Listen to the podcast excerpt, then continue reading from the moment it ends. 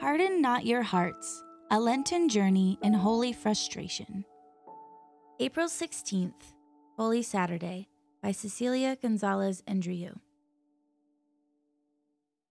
War rages. Christ dies.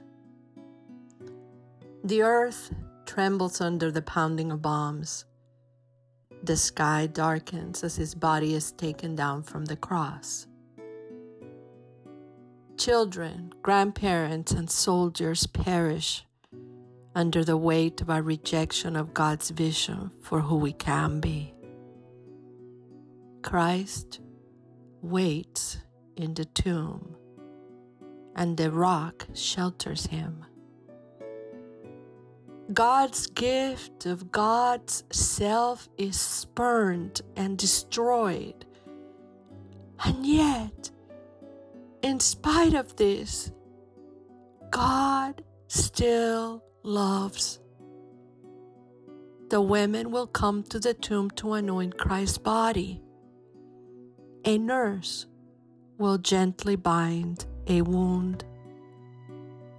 The women will not find him in the tomb because Christ lives. And a teacher will teach in a refugee camp. Because Christ lives, strangers will bring food and offer shelter. Because Christ lives, the wounds of the world will move us to act. Because Christ lives, we will live as light bearers, as peacemakers, as the ones who know God's heart. Christ lives because God is love.